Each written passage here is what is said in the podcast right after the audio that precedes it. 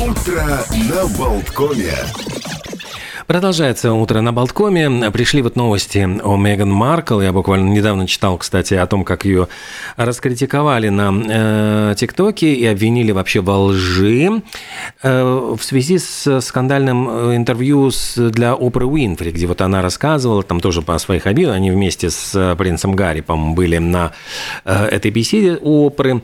И в частности, Меган Маркл там прямо вот так трогательно вспоминала о том, как к ней хорошо относилась королева, ну вот Елизавета. И, дескать, э, когда они отправлялись в одну из поездок, ну вот, который там, э, как всегда, нужно было присутствие, якобы, значит, королева заботливо укрыла пледом ее ножки, чтобы вот она не замерзла. И просто появились, э, ну вот, архивные кадры как раз именно этой поездки, которую упоминалась Меган Маркл. И там видно, что королева свои ножки укрывает, а на Меган Маркл, в общем, как-то так это одеялка и не набрасывает. И говорят, что не слишком ли вот разыгралась ее фантазия, что вот не слишком ли она там уже вот придумывает какие-то вещи, что вот прямо как к ней по-особенному относилась ушедшая уже из жизни э, королева Елизавета, которая не может э, как бы и не подтвердить, не опровергнуть этих слов. Ну, в общем, кто-то вступил в защиту, говорит, а может она там потом э, это сделала, вот видео-то обрывается, там буквально какие-то считанные там секундочки, а может быть там проезд-то был длинный, может там что-то было э, такое, что не попало в кадр. Но, во всяком случае, вот э, скандалов очень хватает вокруг Меган Маркл и принца Гарри. Они пытаются всячески монетизировать эти скандалы, все время быть на слуху, чтобы о них говорили, писали, рассказывали. Ну, понятно, жить-то хочется, в общем-то, на королевскую ногу, а поскольку их лишили финансирования королевская семья, Э, приходится деньги зарабатывать самим. Деньги зарабатывать приходится вот в основном из э, всяких интервью, а уже все, что можно, по-моему, они рассказали, все, что они знали и не знали, уже все они выложили журналистам. И теперь они решили себя попробовать после того, как вот со Spotify их прокатили, а я напомню, что там расторгли сделку, э, ну просто они ленились, они ужасно разленились и должны были готовить подкасты, но уже настолько они разленились, что даже интервью проводили не они, а потом подписывали их голоса. И вот после того, как провалился этот проект, они решили попробовать себя в роли продюсеров. И якобы они собираются снять фильм для Netflix. Вот я не знаю, в чем будет заключаться их продюсирование. Вообще, ну, там же тоже работать-то надо. А, то, чего они не любят и не хотят. Э, принц Гарри и Меган Маркл приобрели права на экранизацию романа «Встречай меня на озере» Карли некой Форчун. И вот говорят, что эта сделка, скорее всего, могла им стоить даже вот 3 миллиона фунтов стерлингов.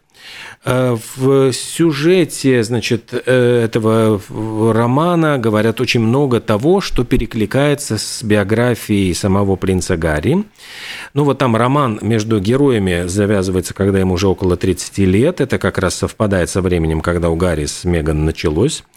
Э, значит, один из персонажей травмирован гибелью родителя в результате автокатастрофы. Ну, прямо как по написанному у принца Гарри матушка погибла, вот принцесса Диана. И Гарри, значит, признавался, что принимал наркотики, а там также рассказывается о наркотической зависимости. В общем, ну, какие-то совпадения есть, но так или иначе, многие удивляются, почему э, согласились продать именно Гарри и Меган, поскольку книжка эта, которая стала большим хитом, ну, любовный роман и любовный роман, скорее всего, э, лучше, если бы этим романом занимались более опытные продюсеры, поскольку, ну, не хотелось бы, чтобы запороли, загубили такую вот книгу. Пока неизвестно, когда начнутся съемки. Я же напомню, это вот тоже такое счастье. Вот купили права на книжку, а сейчас все проекты заморожены в Соединенных Штатах Америки, потому что там забастовка и сценаристов, и актеров. И когда все это закончится, Пока абсолютно ничего не понятно. Но ищут, я так понимаю, вот эти герцог и герцогиня Сассекские возможность закрепиться в Голливуде и, помимо прочего, заводят новых влиятельных друзей. Кстати, вот недавно они познакомились, встречались с Джоном Траволтой – звездой криминального чтива. Ну и, кстати, вот есть очень такой ведь, опять-таки, бэкграунд этой встречи. Джон Траволта в 1985 году танцевал с принцессой Дианой на приеме в Белом доме во время президентства еще Рональда Рейгана. Ну и об этом вспоминал как об одном из ярких событий своей жизни. Ну, вот э, таким же ярким событием жизни, если вот э, говорить о группе одного хита Dixie Midnight Runners стала песня Common Eileen. На самом деле, вот ничего другого с, за всю свою историю им сочинить не удалось, но эта песня, тем не менее, стала самым продаваемым синглом года в Великобритании, стала хитом номер один в США, получила Brit Awards 83 года Common Eileen, но после чего вот как-то Dixie Midnight Runners исчезли с горизонтов, но, тем не менее, периодически вспоминаем мы их в связи с этой песней.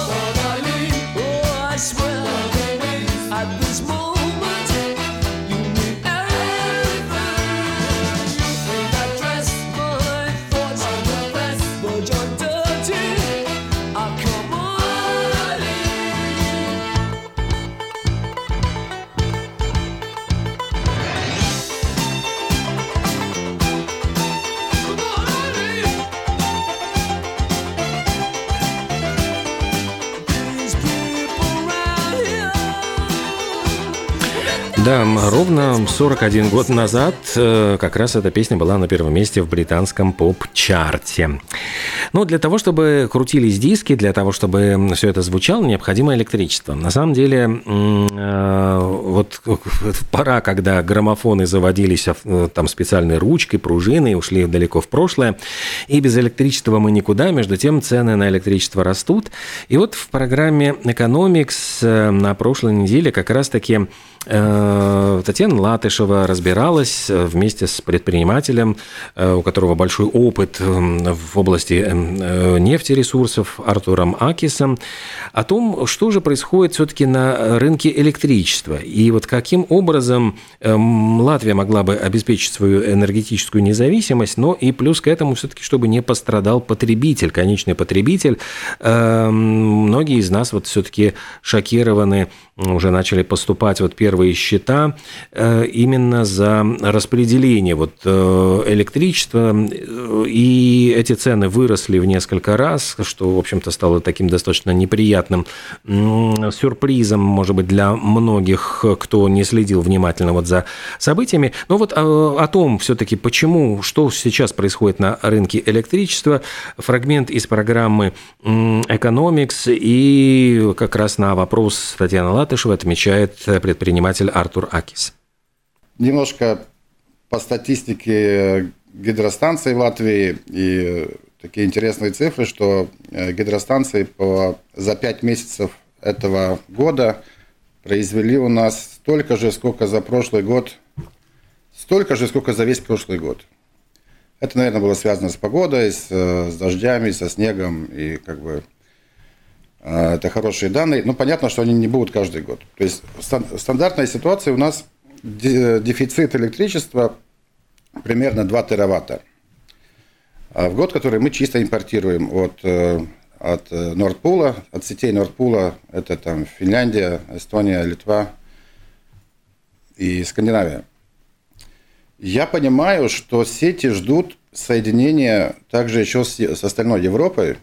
Не знаю, как это произойдет и как это потом будет регулироваться из Германии, да, потому что, в принципе, там, там есть самый большой поток и объем постоянного потребления, э, и при таких больших цифрах тогда всегда можно эту правильную цену определить. А, вот. И я позвонил, как я уже в прошлый раз говорил, позвонил людям с рынка, которые устанавливают э, большие ветропарки. Я говорю, что у вас там происходит? Он говорит, ну мы очень все заряжены, они э, выбрали лицензии на 2 гигаватта энергии. 2 гигаватта это, э, если его запустить, то это будет 10% от всего энергопотребления э, Латвии или 30% от электричества. То есть это будет очень большое, большое подспорье, которое нам... И мы станем, э, если это запустится там, в течение трех лет, то мы через три года станем чистыми экспортерами электричества и не будем зависеть. То есть если хотели бы, хотели бы, то мы тогда в тот момент можем обрубить все концы и работать сами на себя. А, но, как говорится, мы все равно находимся на рынке, мы подключены к бирже, я да. уточню, то есть 30% э, это то, что вырабатывают ветропарки.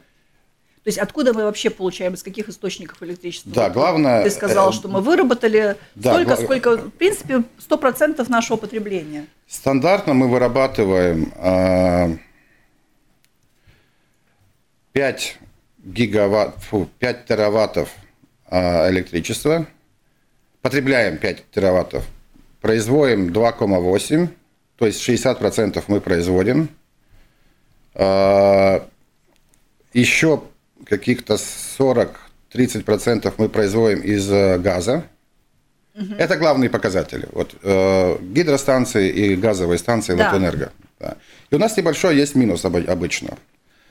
А, иногда большой, иногда маленький. Это зависит от погоды, от гидростанции, потому что они являются главным э, ресурсом энергии, электричества. Вот, поэтому мы, а эти новые ветряки, которые собираются сейчас поставить, и там работают и литовские компании, Игнитис, и, и два эстонских, Enefit и еще один, и шведы большие какие-то, и Олио, у которых там парки уже стоят и в Дании, и в Швеции. И они, они ставят большие ветряки, это большие ветряки, это 6 мегаватт, это высотой 180 метров, ротор стоит. И еще на 60 или 80 метров э, уходит эта лопасть. То есть вместе они по высоте 240 метров. Это мощные мощные станции, они стоят дорого. Интересная цифра такая, 1 мегаватт ветряной станции, чтобы построить, надо 1 миллион евро.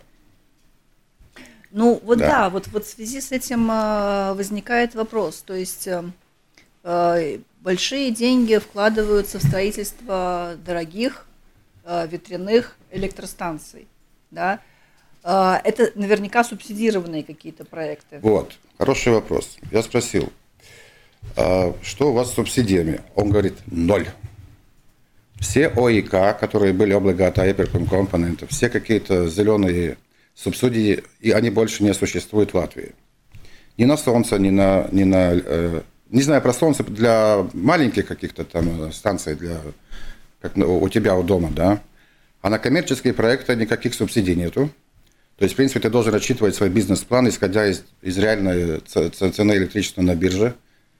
И на вопрос, а сколько же электричества у тебя, сколько у тебя себестоимость? Товарищ? Да, да. Говорит, ну, во-первых, это секрет, но я предполагаю, что, ну, по данным, которые я так, что где-то в районе 40-50 до 70 евро за мегаватт – это себестоимость, которая тебе дает нормальную окупаемость ветростанции. Хм но у нас все равно никуда не делась обязательная закупка. То есть то, что ее перенесли э, с конечного потребителя, с частного лица на бюджет, да, то есть это такая манипуляция, то есть мы все равно оплачиваем э, лично мы, да, из своих налогов мы оплачиваем обязательную закупку. По-моему, это только по старым проектам, по старым, это которые, по старым которые были сданы во время работы угу. этого закона угу. ОИК.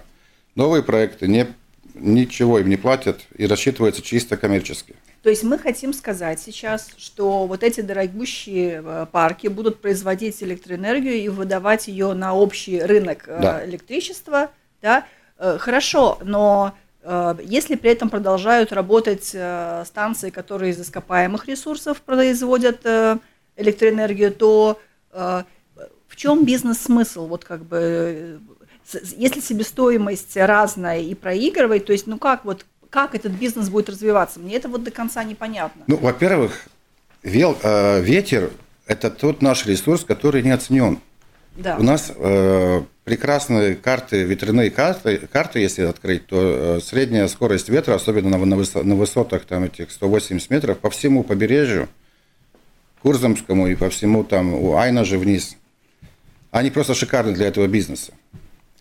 Также очень интересно, если открыть карту Солнца, то тоже то, то же самое побережье почему-то э, освещено больше, чем остальная Латвия и даже Беларусь и, и, и Польша. Так вот э, по графикам получается. И я думаю, что все, настоящие семьи с больших станций, себестоимость мегаватта, если их там амортизировать то на 15 лет, да, то есть там же, в принципе, ничего особо не надо, кроме как амортизация и регулярный гарантийный ремонт. То себестоимость наверняка ниже, чем я то, что назвал там 40-60. Потому что себестоимость Латвэнерго, произведимого из газа, который стоит 40 евро, все равно будет там свои 60 евро, 70. Он будет конкурировать напрямую. Только здесь ресурс бесплатный, это ветер, но большая инвестиция. Да. А газ надо покупать, и газ может меняться, он может быть, может не быть. Что-то там опять взорвут, не знаю, что там случится. А ветер у нас есть все время. Так что это такая долгосрочная наша энергетическая база независимости. Ну, что же касается вот всех проблем, которые связаны уже с непосредственно с повышением э, цен на электричество, э, получением новых счетов, новых тарифов на распределение электроэнергии, ну и вообще с коммунальными вопросами. Об этом мы поговорим э, в следующем уже часе в программе «Добро пожаловаться», и поэтому можно будет и звонить 67212 939 и писать на WhatsApp 2306191, задавайте ваши вопросы, которые связаны с коммунальным хозяйством, и обо всем об этом мы обязательно поговорим подробнее. Ну а пока еще вот последние минутки, которые у нас остаются в утре на Болткоме, посвятим э, еще там событиям календаря. Дело в том, что э, две сразу даты, связанные с Битлз. В 1957 году группа, э, тогда еще называвшаяся Quarrymen, Битлз они станут чуть позднее, они отыграли шоу в э, клубе Каверн в Ливерпуле. И почему это было такое знаменательное и скандальное событие? Дело в том, что клуб считался джаз-клубом, где, ну, с таким скрипом допускали скифл, более такой, значит, ну, молодежный прогрессивный стиль. А в тот вечер Джон Леннон добавил в сет-лист два рок-н-ролла, Hound Dog и Blue Sweat Shoes, и это вызвало просто какой-то шок у владельцев, потому что внезапно рок-н-ролл проник в эту святая святых джаза, и затем уже практически этот клуб стал больше играть рок. Ну и вторая э, история, она связана с тем, что именно в этот день, в 80-м году, Джон Леннон переступил порог студии звукозаписи в Нью-Йорке, чтобы приступить к записи своего ну, последнего студийного альбома Double Fantasy прижизненным, который вышел при его жизни. А еще в этот день был установлен э, рекорд продажи комбинезона Элвиса Пресли с изображением павлина. Его продали за 300 тысяч долларов. Было это в 2008 году, и это стал самый дорогой предмет из памятных вообще вещей Элвиса, когда-либо продававшихся на аукционе. Это был такой белый наряд, такой глубокий вырез, высокий воротник и изображение сине-золотого павлина, которое было и спереди, и сзади, и также вдоль штанин. В этом наряде он очень часто выступал в Лас-Вегасе. Ну и еще одна дата из календаря, она связана с э, днем рождения, пожалуй, самой знаменитой шпионки мира Мата Хари, которую на самом деле звали Гертруда Маргарита Целле. А, до сих пор спорят, насколько ее шпионские способности были действительно такими вот важными, насколько важную информацию она передавала. Но, тем не менее, попалась она и была расстреляна как шпион 15 э, э, октября 2017 года. Кстати, в возрасте достаточно, ну, таком почтенном, почти там, по-моему, э, в районе, по-моему, 40 лет ей было, за, за 40. Ну, а сегодня как раз день ее рождения. Давайте вспомним э, одну из песен, посвященных Матахари. О ней было спето много песен, но это в исполнении азербайджанской певицы, которая, кстати, выигрывала Евровидение. Ну и как раз вот про Матахари, про ее жизнь.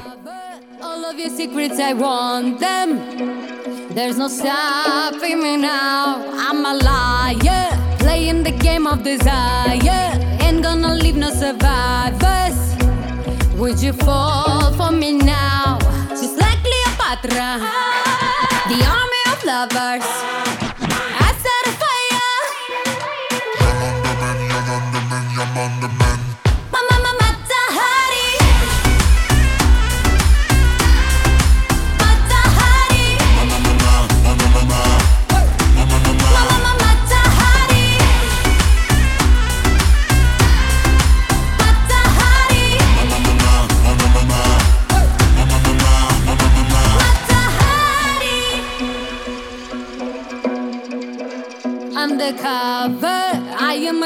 Dangerous lover, drinking my poisonous water. And you're under my spell, mesmerizing. Moving my hips, you are trying. You can resist, try to fight it. Got a story to tell, just like Cleopatra. The army of lovers.